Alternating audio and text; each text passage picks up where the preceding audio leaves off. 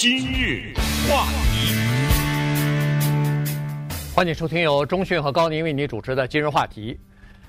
在这个过去的这个周末里边呢，《洛杉矶时报》有篇文章啊，这个呢是引起我们的注意，原因就是呃，他发现啊，呃，就是在这个美国的呃地质调查局的一份呃研究报告当中呢，发现说，在美国的城市里边，比乡村要更容易在我们的饮用水当中啊。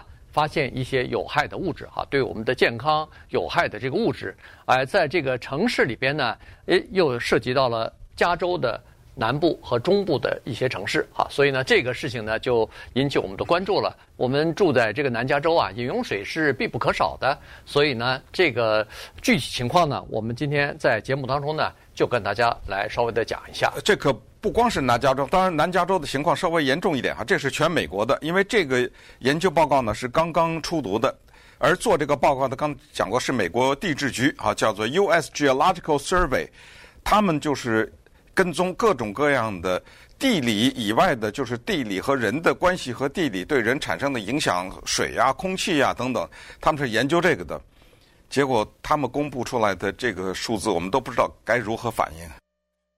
他说，在全美国，百分之四十五的饮用水里面含有一种或多种叫做 PFAS 这种化学成分。这四个英文字是这四个字母是四个英文字的缩写。它总的来说呢，它是一种有毒的、无味的呃这一种透明的化学物质，叫做氟，就是一个空气的气，呃，里面一个佛呃。佛教的佛没有那个单立人，就这个字，呃，它是有各种各样的组合的，是这种。而这种化学成分呢，在他们专业的术语当中，他们把它平民化了，叫做永久性的化学成分。嗯。所谓永久性的化学成分，就是人为啊很难去去掉，但是呢。你想让它自然的方式消失，你比如说，我们也知道有些东西它是蒸发的，或者是慢慢的呢，随着时间推移，咱们就减少啊，不要再往你水里放啊什么的，它就会没有啊，不会，它只要待在水里，它永远待在这个地方。所以这个是一个特别大的，但是又让人们不知所措的一个消息，就是。饮用水就是自来水啊，对啊，就是你家的水龙头打开的自来水。还有一部分地区呢是用水井里面取出来的水，当然不是过去历史上那种拿个桶往外捞的那种，它有机器，但是它的水是来自于水井，里面也有这样的成分。那么我们的第一个问题就是，这哪来的？呃，对，这这永久化学物质这怎么会进入到我们水里面？而且怎么会百分之四十五的美国人？都要接触到这个，然后就是，如果我接触了这个，我会得什么病？然后第三个问题是，那怎么办？嗯，对吧？嗯，没办法。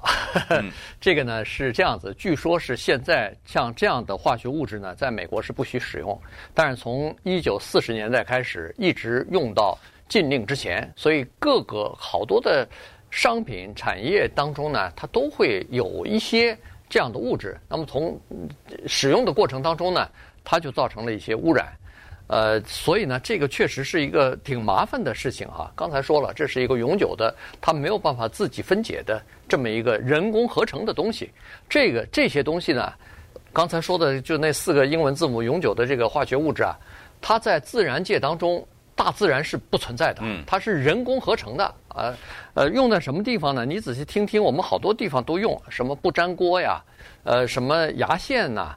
呃，然后是那个快餐盒啊，呃，还有一些工业活动、军事设施用的一些这个原料吧，或者说是一些物质哈。你喜欢穿皮衣服吗？那皮革的制厂用这个东西。你喜欢看书吗？看报纸吗？呃，造纸厂用这个东西。对。啊，金属用这个东西，油漆用这个东西，还有什么呃太空工业都用这东西。对。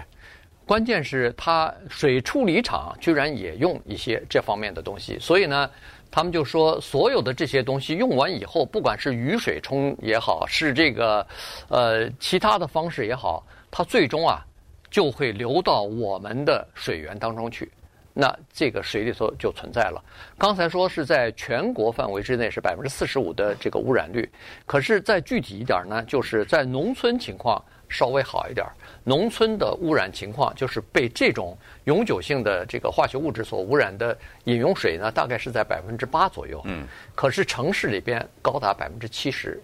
在我们南加州是七十以上了，南加州、中加州，当然还包括其他地方啊。这个五大湖平那个住在五大湖地区的话，你也别高兴，城也是情况跟我们差不多。还有就是东海岸的一些大的城市，情况也是差不多的啊，就是污染情况。因为城市里头用这些化学物品的机会当然就大一点，人也多一点，所以呢是这么情况。而且刚才说了，呃。公共的，就是提供公共自来水的这个自来水厂啊，它是受政府的某一些有安全的要求的。你水里头含有哪些物质，它都有标准的。呃，现在查下来呢，就是说，呃，公共呃自来水厂里边的这些东西的含量，和私用的私人的那些，比如说农村用井水、地下水抽上来的这个含量呢，还基本上差不多啊，就是没有什么太大的区别，但是都超过了。政府规定的安全的标准，这下有点麻烦，因为我们一直传说这么一句话：美国的自来水可以喝，对是不是？哦，所谓的自来水，打开水龙头接了一杯就喝呀，对不对？现在政府的这个调查报告是不是在告诉我们自来水不能喝呢？反正咱们还没听到这句话，对不对？但是你这么吓唬我，我还怎么敢喝呀？这自来水，所以这个是直接关系到我们民生的问题。那么下一个问题就是，喝了就怎么着了呢？我不是说喝自来水啊，我是说喝了这个 PFAS，对不对？那就怎么着了呢？比较麻烦。从比较小一点的叫做胆固醇提高，就有一句话叫喝水都长胖。你看，这不是这真的是这样吗？哈，胆固醇提高到有高血压、肥胖、肥胖到肥胖。就喝水就长肥长胖，怪不得喝水就长胖，对不对？这不道理就在这儿呢吗？甚至到若干种癌症，还有它这个 PFAS 对肝脏的杀伤力和对于免疫力的杀伤力都非常可怕。而且还有生育能力下降，生育能力下降，而且这个生育能力是男女啊，啊、嗯，比如女的排卵，男的精子什么这些问题啊，它都涉及到这个问题。这还让不让人活人活了？这水不喝，那喝什么呀？所以这个消息出来以后，我们一开始说为什么让我们觉得呃不知所措呢？就是在这，哎呦，那我能干什么呢？这买瓶装水，买过滤器，怎么办呢？那接下来就下一个问题，那你把那个 PFAS 给我从水里拿走不就完了吗？政府先说了，拿不走。一第一，它是永久性，它不能分解嘛。第二，就是说真的咱们。跟他拼了啊！花了血本去把它给移走，这个成本高到一个不可思议，所以不行。成本太高了，没这钱。对，这个就是一个问题了。当然，他在这个报告当中呢，并没有说我们要是饮用这个这个自来水的话，比如说一天要喝多少你就超标了。他倒没有说这个哈，也不是说呃这个自来水它就不安全了。呃，但是呢，他就告诉就是要让我们就是。广大的消费者啊，要了解这个知，要了解这个信息。我记得去年应该是去年，对，我到一个朋友家里去哈，然后他呢就是在家里边准备了很多的这个瓶装水，而且他这个瓶装水啊还有讲究，他用的是那个稍微比较高档一点的，就是欧洲来的这种自然的瓶装水哈。他就跟我说了，他我说哎，呃，怎么回事？是是这种情况？他说对。他说呢，他的自己的理解是这样子，就是说很多水很多的病是从水来的啊。他说我就从源头开始做起，他家里边凡是什么淘米啊、做饭呐、啊，然后喝啊、饮用水啊、煮煮茶的这个水啊等等，全是瓶装水，他他不用那个自来水。哇，这个比较极端啊，这个比较，他是走到一个极端了。但是但是这这就是一个人的这个生活理念嘛。对。呃，再加上你第一要不怕麻烦。第二，你还得有这个经济实力才可以啊，对不对？要不然你就等于是全部是用这个瓶装水来解决你每天的饮水的问题了。当然，你仔细想想，如果要是用瓶装水一天你也喝不了多少瓶吧？对，一个人平均个十来瓶大概就可以。你你洗衣服、洗澡什么的，是用这个自来水是没问题的。对，所以这是一个人的这个做法，他太注重自己的健康了哈。大部分人可能不会做这么极端，但是我就说，呃，举这个例子的，就是告诉大家说，有人他已经意识到这个问题，然后开始用这种方法保护自己了，否则的话，他并不知道该怎么做啊。我想，我看到这份报告的时候，我就想看看报告里头有没有建议说，咱们华人比较比较这个喝，就是煮开以后，是不是这个氟就没有了？是不是这个化学物物质就没了？他那报告没说啊。对，那稍等会儿，咱们再看看啊，就是政府这方面的做法，以及我们南加州为什么居然是受害最厉害的。今日话题。欢迎您继续收听由钟讯和高宁为你主持的今日话题。这段时间跟大家讲的呢是《洛杉矶时报》啊，在昨天刊登的一篇文章。他们是根据美国的地质调查局的一份研究报告啊来写了一篇文章，说是呃，在美国的饮饮用水啊，就是自来水当中，有的是这个水井里面出呃出来的这个饮用水哈，在这个水源里边呢是含有一些化学物质的。刚才说的 PFAS 啊，这个是一个。呃，一个呃代一个代码吧，算是呃，因为它是四个英文字母的缩写，它代表了很多的化学物质的合成啊，所以呢，在这里头呢，有几种是更加普遍和对人类的这个健康造成更容易伤害的呃这种品类啊，所以呢，呃，环保局在今年三月份的时候已经对这个呃。PFAS 里边的两种呃物质呢，进行了严格的规定，就是说不能超过什么样的标准。然后对其中的另外的四种呢，呃，有一个观察啊，就是一个仔细的跟踪和观察，呃，让它保持在非常低的这个水平之内。因为那两种啊，现在有严格规定的那两种物质呢，呃，据说是影响特别大啊，对人的这个健康的影响特别大。呃，哪怕是在非常微量的情况之下呢，也会造成一些影响，所以现在就有很大的禁止。那这个可以保证什么呢？是保证至少有一一亿人，美国的一亿居民可以受惠。也就是说，如果把这两种物质降低到一个极低的水平的话呢，那可以保护这些人的这个健康了。嗯，刚才提到一九四零年，是因为在之前呢，人类可能。那个时候更注重生产而不注重生产的副作用，所以那个时候人们形容说，在一九四零年代的时候，PFAS，他们用的四个字叫无所不在。嗯。呃，不是水里啊，各种生活的用品啊，里面都有这东西。但是后来当然加强了一些规定。那么为什么说我们南加州受害比较大呢？因为我们南加州啊。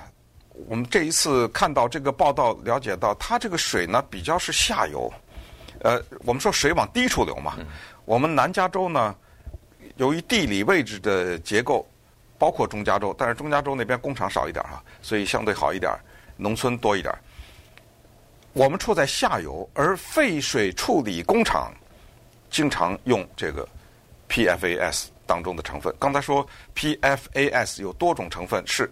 多少？一万两千种，它有一万两千种东西都涵盖在大的 PFAS 这个大帽子的下面，呃所以里面呢可能有八百多种啊，什么有害或者是多少种，反正有多少种就进入到我们的自来水里面，这是一个原因，就是我们南加州地处比较低，所以这个报告中专门把南加州给拎出来，对，呃，恨不得就是全美国最最麻烦的一个，这个情况最严重的一个地方，所以格外引起我们的注意。然后呢，我们南加州还有一个做法，就是因为我们从地底下拿水嘛，地拿水不是浇那些什么无花果啊，不是那个无花果什么那个开心果啊，什么浇这些东西杏仁什么之类，对不对？水不够，不是一一有旱情我们就说这个嘛。哎呀，地底下抽水抽抽干了，所以我们时不时的会把这些水再放回去，再输回到地下去。